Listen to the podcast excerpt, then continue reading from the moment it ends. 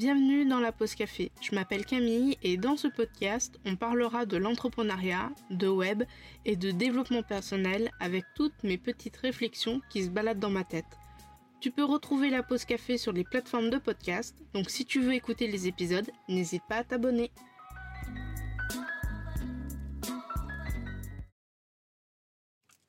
Bienvenue du coup dans ce nouvel épisode de la pause café. Je suis très contente de te retrouver aujourd'hui.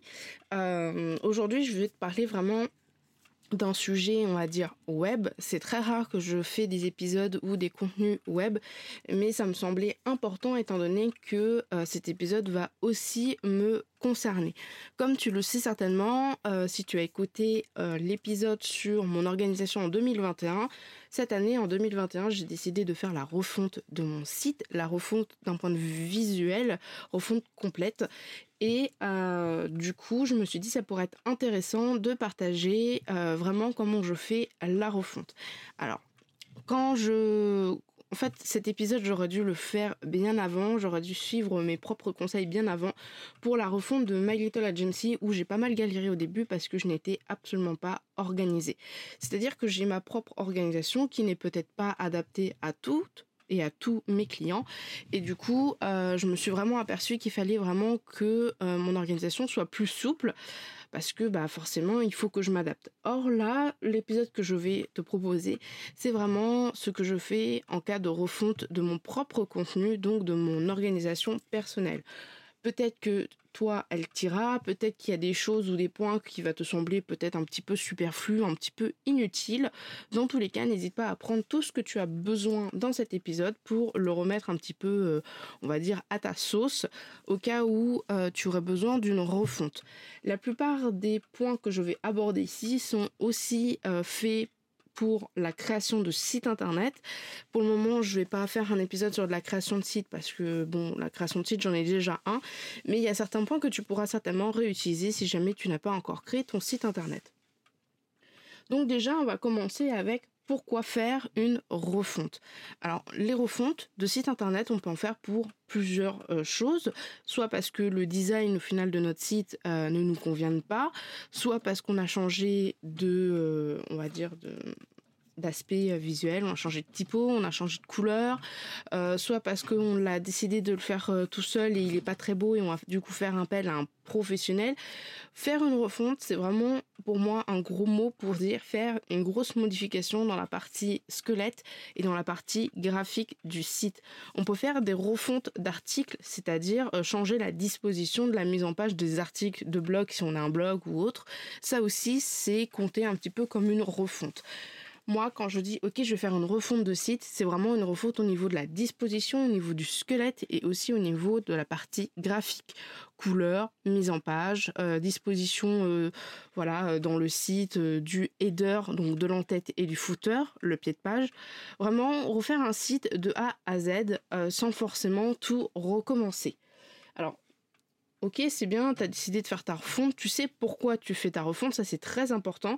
Quand on a un petit site, on peut se permettre de faire une refonte un petit peu à la volée, mais quand on commence à avoir un gros site avec plusieurs pages, avec une cinquantaine de pages, une cinquantaine d'articles, il faut vraiment poser le pour et le contre, parce qu'une fois qu'on a commencé la refonte, euh, c'est complètement inutile de s'arrêter en plein milieu, parce que c'est une perte d'énergie, une perte de temps, et surtout que ça ne sert strictement à rien de commencer une refonte et de pas la terminer. Donc vraiment se poser le pour et le contre? Est-ce que j'ai vraiment besoin d'une refonte? Ou est-ce qu'il faut juste que je modifie deux trois couleurs par-ci par-là pour euh, faire euh, vraiment ce que j'ai envie? C'est pas parce que notre visuel et notre design actuel sur, euh, sur ton site ne te plaît pas forcément, que forcément il faut tout de suite penser refonte intégrale. Pas du tout. Peut-être qu'en changeant un ou deux blocs sur un, une ou deux pages, peut-être que ça tirera en fait au final. Donc voilà, Quelques pages, tu peux faire, on va dire, de la refonte quand tu veux, mais quand ça devient vraiment un gros gros site, euh, réfléchis parce que franchement, ça prend beaucoup de temps, ça prend beaucoup d'énergie et euh, tu n'as pas forcément le temps et l'énergie pour. Ensuite, il faut se poser la question, est-ce que la refonte, j'ai les capacités, j'ai le temps, j'ai les connaissances et j'ai envie de faire ça toute seule ou tout seul Ou est-ce que je vais faire appel à un professionnel? Alors, soit tu peux faire appel à un professionnel euh, pour faire ta refonte, c'est-à-dire, voilà, tu expliques à peu près ce que tu veux, etc.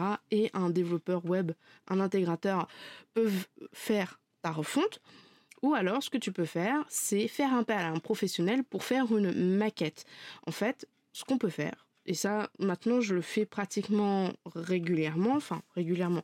Sur euh, mes deux prochains projets, euh, je sais ce que je vais, je vais faire avec certainement ma graphiste. Euh, je vais demander au client de faire d'abord une maquette. Moi, je suis le genre de personne qui fait des sites et des refontes un peu en mode YOLO. c'est-à-dire que c'est vraiment comme un peintre. Enfin voilà, j'y vais, j'y vais un peu à l'improvisation parce que tout ce qui est idée, tout ce qui est euh, réflexion, etc., je l'ai en pratiquant, en faisant des blocs, etc. Euh, j'ai beaucoup de mal à avoir le visuel en fait euh, sur une maquette ou autre et puis c'est pas vraiment mon métier donc du coup pour ça en général voilà soit tu fais appel à un professionnel dans le développement web qui pas qui va se charger de te faire une maquette et l'intégration ou comme moi directement la refonte. Soit alors tu peux proposer à un graphiste ou à ta graphiste, si tu en as déjà une entre guillemets attitrée, de te faire une maquette et toi tu auras juste besoin de reproduire la maquette. Voilà, mais il faut quand même se poser la question, si tu souhaites faire ça par un professionnel, forcément ça va engendrer des coûts. Euh, après, il faut se poser la question, est-ce que si tu veux économiser de l'argent et ne pas faire appel à un professionnel, est-ce que tu vas passer moins de temps quand même à faire ta refonte? C'est un peu comme mon histoire de, euh, de carte de visite où j'ai fait des cartes de visite et des flyers, euh, on va dire, euh, de mon côté. Oui, au début c'était moins cher parce que voilà, j'avais juste, on va dire, l'impression à faire. Mais j'aurais fait l'impression, ça m'aurait pas plu, j'aurais en fait refait encore une version pour refaire une impression. Je pense que j'aurais usé beaucoup de temps, beaucoup d'argent aussi à faire ces plaquettes de flyers et ces plaquettes de maquettes, enfin de maquettes, de cartes de visite, pardon. Tandis que du coup, j'ai fait appel directement à une graphiste, à Madeleine. Oui, c'est vrai que ça a coûté de l'argent, j'en suis consciente, c'est quand même un coût, c'est un investissement, tout ça. Mais dès, les premières impressions, je me suis dit, ok, c'est ça, c'est ça ma palette graphique, c'est ça mon univers, ok, c'est bon, et je n'ai pas perdu de temps, vraiment, et je n'ai pas... Enfin oui, j'ai perdu de l'argent parce que j'ai payé une professionnelle, mais j'aurais certainement moins payé d'argent en faisant appel à une professionnelle qu'en faisant des tests moi toute seule euh, en cherchant qu'est-ce que ça voulait dire voilà euh, des, des, choses dans le monde de l'impression et dans le graphisme. Donc pose-toi bien la question si tu es capable de faire quelque chose de pro quelque chose qui te va tout seul de ton côté ou si tu as besoin d'être conseillé ou si tu as besoin d'une maquette ou si tu as besoin qu'on le fasse à ta place. Il n'y a pas de honte. Euh, de toute façon, en tout cas pour moi, quand on a un site internet et en tout cas quand on a un site internet pour des projets qui nous tiennent à cœur, par exemple un blog, par exemple dans les jeux vidéo, un blog dans la nourriture, un blog sur l'écologie, euh, un site business, une boutique en ligne, etc.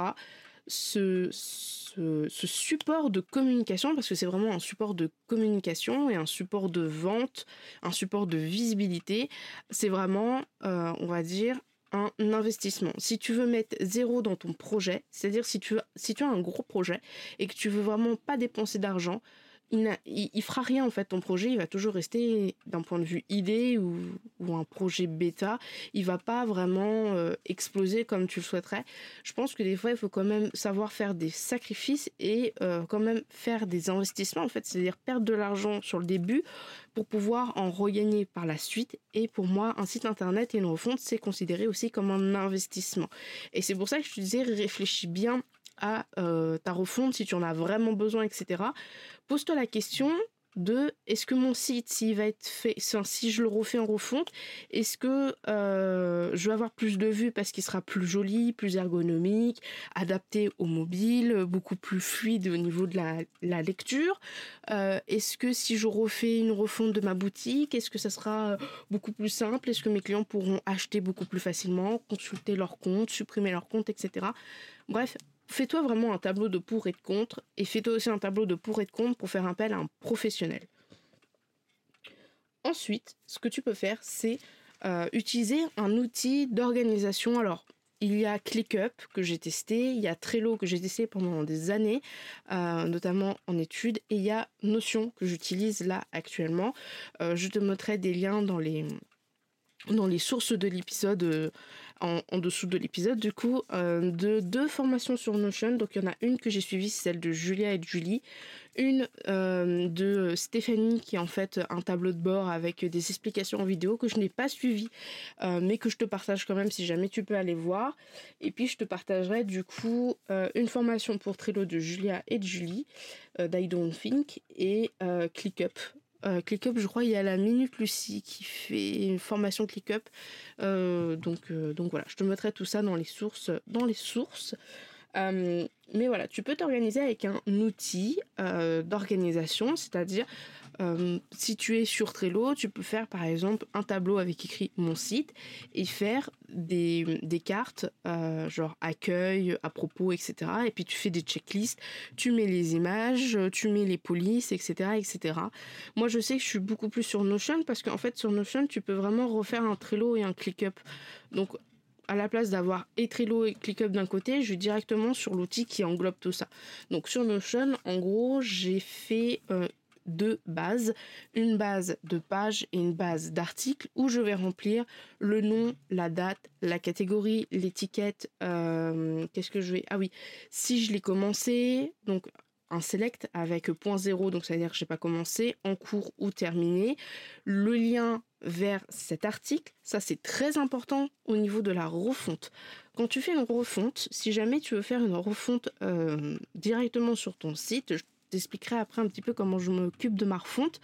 Euh, forcément, tu vas dupliquer peut-être tes pages et tu vas forcément avoir, par exemple, la page d'accueil, elle va s'appeler accueil-2 parce qu'on ne peut pas sur un même site avoir le même lien. Tu peux pas avoir, euh, moi par exemple, Camille David Pékin slash accueil, je peux pas l'avoir deux fois ce lien. Donc je vais forcément avoir le tiret 2 à la fin. Ça, c'est pas très grave.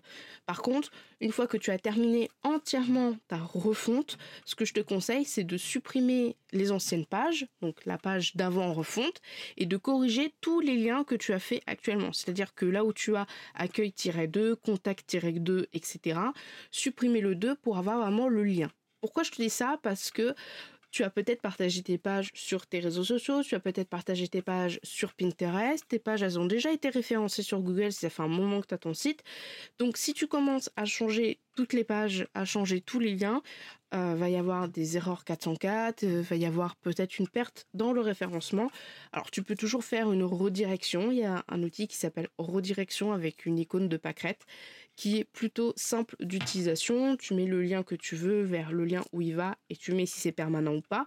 Oui, tu peux faire ça, mais personnellement, j'aime pas trop avoir beaucoup de redirection sur mon site. Donc j'utilise vraiment l'extension de redirection vraiment euh, en cas de dernier moment quoi. Euh, voilà euh, j'ai une page que je vais vraiment supprimer. Et eh ben je vais la rediriger vers par exemple ma page d'accueil parce que je n'ai pas envie que les gens arrivent sur une page 404 c'est pas très pro. Euh, mais sinon quand je refais par exemple ma page d'accueil je vais remettre le lien l'ancien lien si tu veux. Je sais pas si c'est vraiment très très clair mais voilà. Il y a l'ancien lien qui s'appelle accueil, le nouveau qui s'appelle accueil-2, et une fois que j'ai terminé, je vire l'ancien lien pour euh, enlever le 2 de accueil-2. En gros, c'est ce que je fais pour toutes les pages et ça, je le fais une fois que ma refonte est terminée et mes pages de refonte, je les mets en privé ou en brouillon. Alors, si tu es comme moi, avoir beaucoup, beaucoup, beaucoup de pages, ce que tu peux faire, c'est travailler sur un sous-domaine. Tu peux créer un sous-domaine. Euh, moi, je sais que j'ai un sous-domaine qui s'appelle r.camille-davidp15 et dessus, je suis en train de refaire entièrement mon site. C'est-à-dire que je suis au-delà de la refonte, je suis dans une création. En fait, c'est je fais, je crée un site internet, je refais mon site internet sur un nom de domaine de A en faisant très attention à marquer les mêmes liens. Et c'est encore plus simple parce que du coup, je n'aurai pas besoin d'enlever les tirets 2 à chaque fois. Mais il faut faire extrêmement attention aux liens. Si tu as 50 articles, il faut vraiment à la, virgule près, à l'espace près, remettre vraiment le même lien pour pas avoir du coup de problème de redirection moi, c'est souvent comme ça que je fais. Et d'ailleurs, pour euh, le site de, Jeanne de My Little Agency, ce que j'ai fait, c'est que j'ai, entre guillemets, fait euh, sa refonte sur un sous-domaine que j'appelais mla.camille-david Pékin. D'ailleurs, il est référencé sur Google un petit peu, donc euh, il va falloir que je m'en occupe de ça. et du coup, en fait, en gros, c'est que j'ai fait entièrement son site j'ai fait un copier-coller de son site sur mon nom de domaine pour pouvoir faire la refonte tranquillement. Alors, pourquoi j'ai fait ça pour ma Little Agency? Tout simplement parce que euh, elle, avait comme, elle avait quand même des articles, elle avait quand même des clients. Donc je me suis dit, si je commence à faire la refonte sur son nom de domaine à elle, donc sur son site, euh, et qu'il y a des trucs bizarres qui pop, bon, c'est pas très cool pour elle. Les visiteurs peuvent peut-être partir. Donc je préfère vraiment travailler en général sur des sous-domaines quand je fais la refonte. Ça permet vraiment de travailler au calme. Si jamais euh, je fais une, connerie et que le site il, est mort, eh ben tant pis, c'est pas grave. Il n'y a pas non plus, c'est juste un sous-domaine, donc on peut recommencer. Donc, il euh, n'y a pas de souci à avoir. Donc voilà, après, à toi de voir euh, comment tu souhaites organiser. Je sais qu'il y a certains développeurs qui ont leur propre façon de travailler. Tout le monde a sa propre façon de travailler. Je sais que certains font directement la refonte sur le site internet en question. Moi, ça me perturbe. Ça me perturbe de faire tout ça parce que, en fait, la refonte, déjà de base, c'est un service que je ne propose pas à tout le monde. Euh, il y a certaines personnes qui sont venues me voir pour que je fasse la refonte de leur site. C'était tellement brouillon, il y avait tellement de, de trucs un peu partout. Enfin, j'arrivais vraiment pas à me, concentrer vraiment que j'ai dit, bah, je peux, peux pas faire ta refonte, euh, mais je vais te conseiller quelqu'un qui, qui va peut-être pouvoir t'aider. Et du coup, la refonte, pour moi, c'est vraiment quelque chose de compliqué euh, déjà euh, point de vue du client voilà c'est un peu c'est toujours complexe de faire la refonte quand on fait une refonte sur un site que l'on ne connaît pas euh, parce qu'on passe derrière quelqu'un tout le monde a sa propre façon de faire sa propre organisation sa propre façon de coder. Des fois on passe derrière des développeurs qui sont bons des fois on passe derrière des développeurs qui sont mauvais et des fois on passe aussi derrière des, des, des gens qui ne s'y connaissent pas forcément on va dire en matière de, de site internet, de développement et du coup euh, bah, c'est un, un, peu plus compliqué en fait de s'y retrouver. Alors je comprends parfaitement que certaines personnes font leur propre site internet, je je critique pas, c'est très très bien. Mais disons que quand tu dois faire une refonte là-dessus, des fois c'est un peu compliqué suivant, euh, voilà, suivant les connaissances de la personne. Hein. Mais du coup, la refonte, je la propose pas à tout le monde. Et moi, je sais que même pour mon site, je suis obligée de faire un sous-domaine et de travailler tranquillement sur ce sous-domaine pour pas que ça soit trop brouillon. Sachant que moi, j'ai déjà un builder de thème qui s'appelle Bridzy et je vais partir vers Elementor en pro. Donc, si tu veux avoir deux constructeurs de thèmes sur le même site, enfin, ça me, ça me perturbe un peu. Donc, je préfère vraiment séparer les deux. Et une fois que la refonte, elle est entièrement terminée sur mon sous-domaine, euh, je fais un copier-coller vers mon nom de domaine, je change dans la base de données, etc. Et en fait, comme je reprends les mêmes liens, ben, j'ai pas de problème en fait, parce que je reprends les mêmes liens, je reprends les mêmes pages, les mêmes articles, etc. etc. Donc pour le moment, je n'ai eu aucun souci parce que je fais extrêmement attention et parce que j'ai un tableau dans Notion euh, où j'ai l'URL avant et l'URL après. Et du coup, ça me permet de bien voir que euh, bah, mon lien pour aller sur ma page d'accueil, c'est euh, vraiment le bon lien que sur l'ancien. Je ne sais pas si c'est vraiment compréhensible ce que je dis. Euh, donc voilà, donc on a plusieurs étapes pour faire une refonte et ces étapes-là, c'est ce que je te disais au début de l'épisode, tu peux les utiliser pour faire ta création de site internet. Donc moi ce que je fais en général, c'est que je crée le squelette. Dans mon notion, euh, je liste dans une base de données, une table ou sous forme de tableau, peu importe, toutes les pages. Toutes les pages que j'ai. Home, à propos, service, mes pages de service, donc euh, audit, création de site internet, abonnement de gestion et bientôt peut-être formation. Euh, contact, mention légale, politique de confidentialité, euh, portfolio, les articles de portfolio, ma page devenir VIP, ma page espace VIP, et je crois que c'est tout ce que j'ai comme page. Je réfléchis là, je suis en train de réfléchir parce que je fais tout de tête. Je crois que c'est tout ce que j'ai comme page. Et du coup, je liste toutes les pages. Pourquoi je liste toutes les pages? Parce que comme ça, je sais que il faut que dans ma refonte, j'ai exactement le même nombre de pages. Si j'ai plus de pages dans ma refonte, c'est pas très grave. On s'en fout. Vaut mieux en avoir plus que moins. Parce que si tu en as moins, ça veut dire qu'il te manque un lien et qu'il faut faire une redirection quelque part.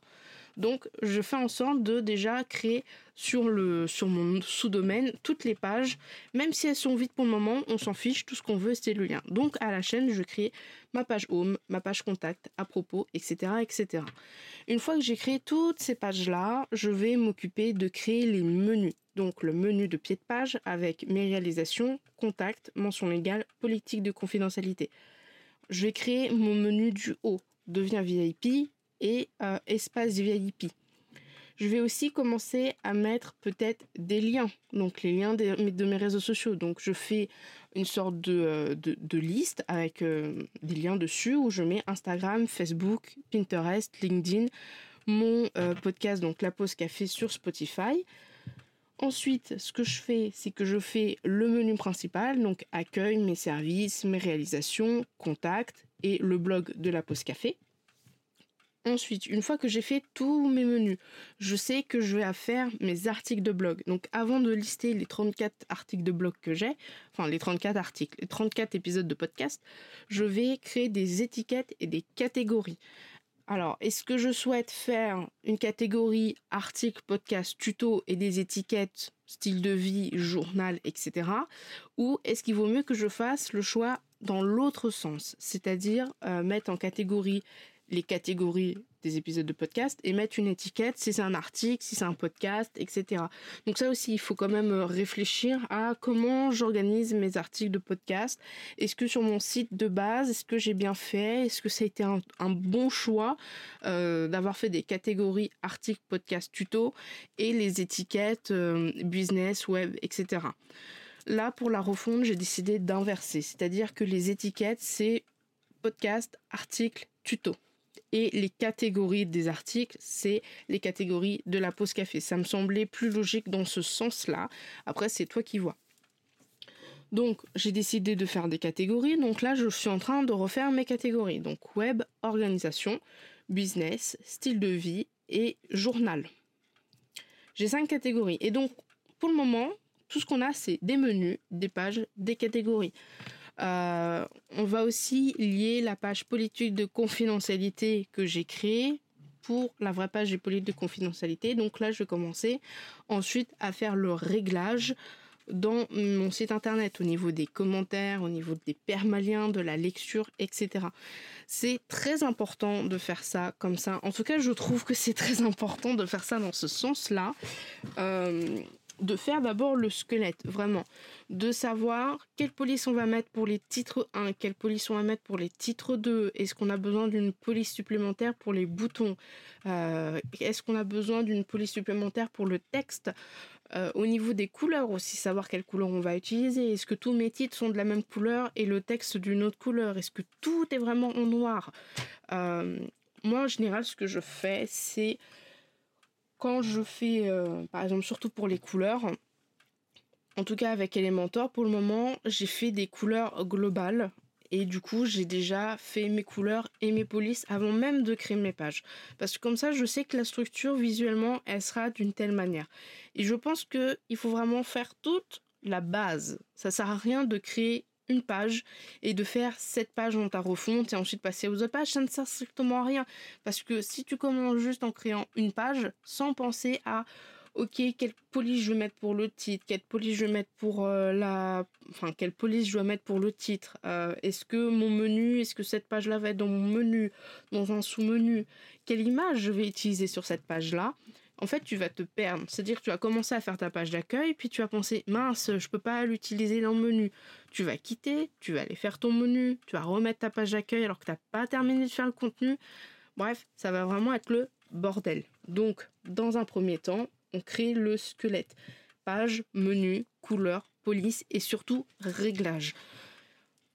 J'ai mis là là, je t'ai expliqué, enfin, je t'ai fait une grosse explication très rapide, mais les réglages du site au niveau des liens, des permaliens, la lecture, les commentaires, la confidentialité, etc. Donc, tout ce qui est dans l'onglet réglages de WordPress, je le fais dès le début. Je le fais dès le début, sauf pour la page politique de confidentialité que je change et pour la page euh, statique d'accueil et la page de blog que je change. Mais sinon, tout le reste, je le fais avant toute chose parce qu'il y a ce qui s'appelle les permaliens, c'est comment on va construire le lien vers tes articles et tes pages. Donc, les réglages. Ensuite, je m'occupe de créer des pages à la chaîne. Voilà, tu fais ajouter une page, accueil, enregistrer. Ajouter une page, contact, enregistrer. Hop. Tu retournes dans ton dans tes réglages et là tu fais euh, tu me tu mets bah, la page accueil c'est laquelle la page de blog si tu veux qu'il y ait vraiment une page de blog spécifique et tu mets euh, quelle page et là où se trouvent les politiques de confidentialité tout simplement. Ensuite, une fois que tu as fait ça, tu réfléchis bien aux couleurs et aux polices que tu veux mettre suivant les niveaux de la structure de tes pages et de tes articles. H1, H2, H3, H4, H5, les boutons, les liens, les textes accentués, euh, si tu as de l'italique, si tu dois mettre du gras, si tu es en normal, si, si tous tes titres sont en majuscules, s'ils sont de manière normale, s'ils sont tout en minuscules, s'ils sont en capital. C'est beaucoup de préparation de faire une refonte. C'est tout comme une euh, création de site internet. Finalement, c'est vraiment construire la base pour pas que tout s'effondre. Une fois que tu as fait tout ce squelette, en fait, tu, euh, tu peux aller chercher des images, des vidéos et des pictos. Pourquoi là maintenant tu vas aller chercher des images, des vidéos et des pictos? Tout simplement pour ne pas être tenté de le faire après.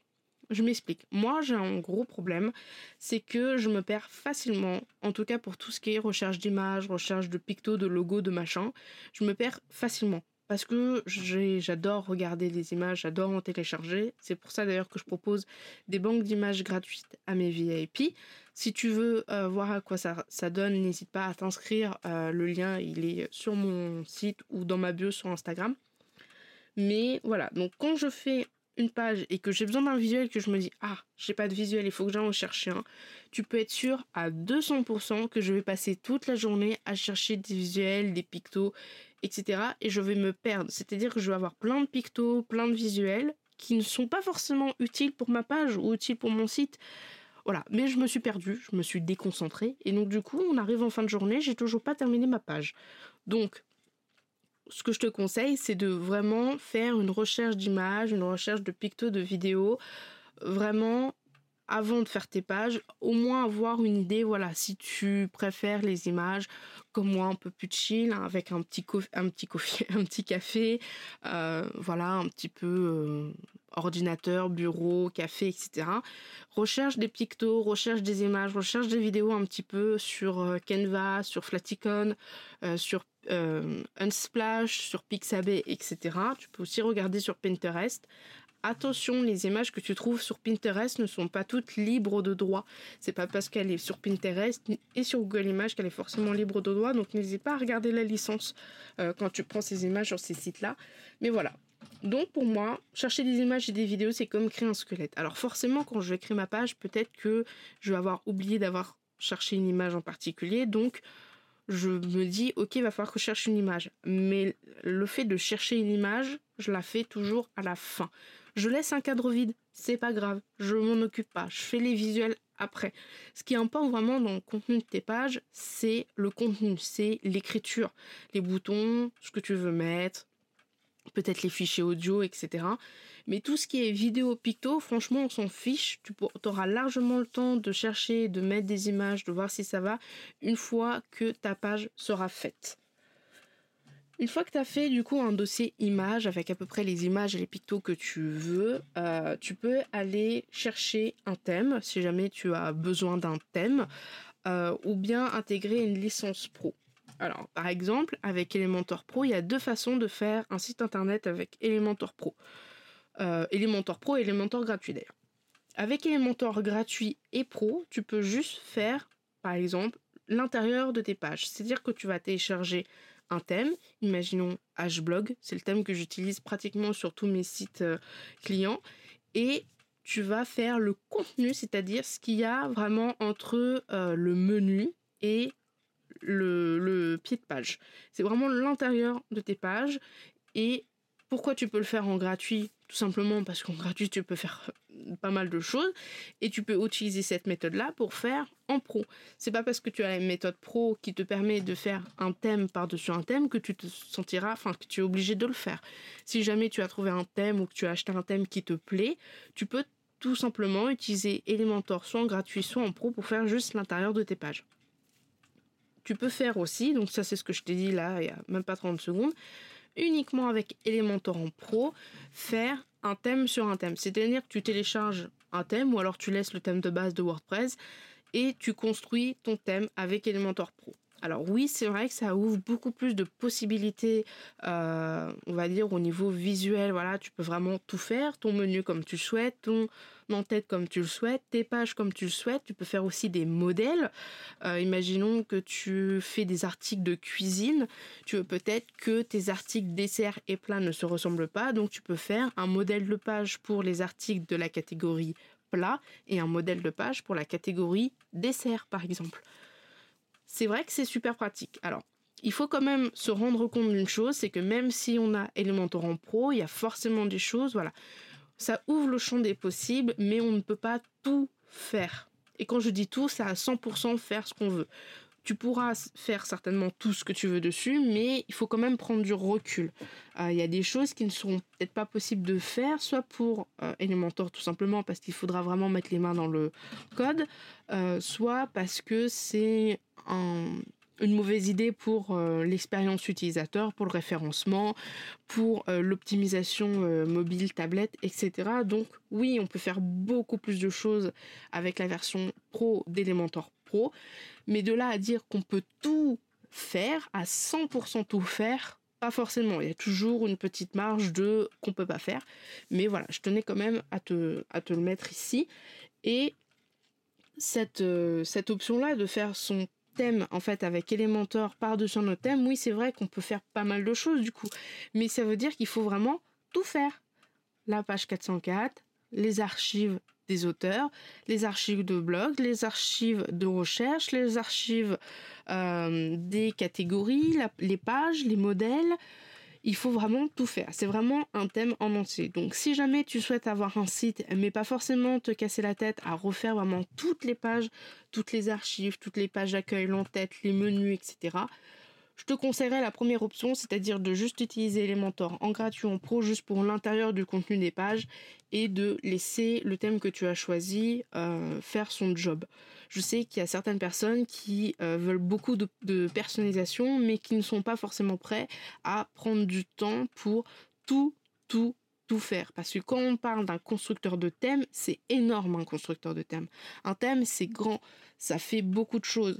Et d'ailleurs, si tu si tu fais un site boutique et que tu as ton thème qui s'occupe un peu de la partie boutique et que tu souhaites faire euh, avec Elementor un thème par-dessus ce thème-là, il va falloir aussi euh, gérer la connexion, la déconnexion, l'espace euh, membre, quand tu déconnectes de l'espace membre, le truc de boutique, la page de paiement, la page de panier, la page de confirmation aussi.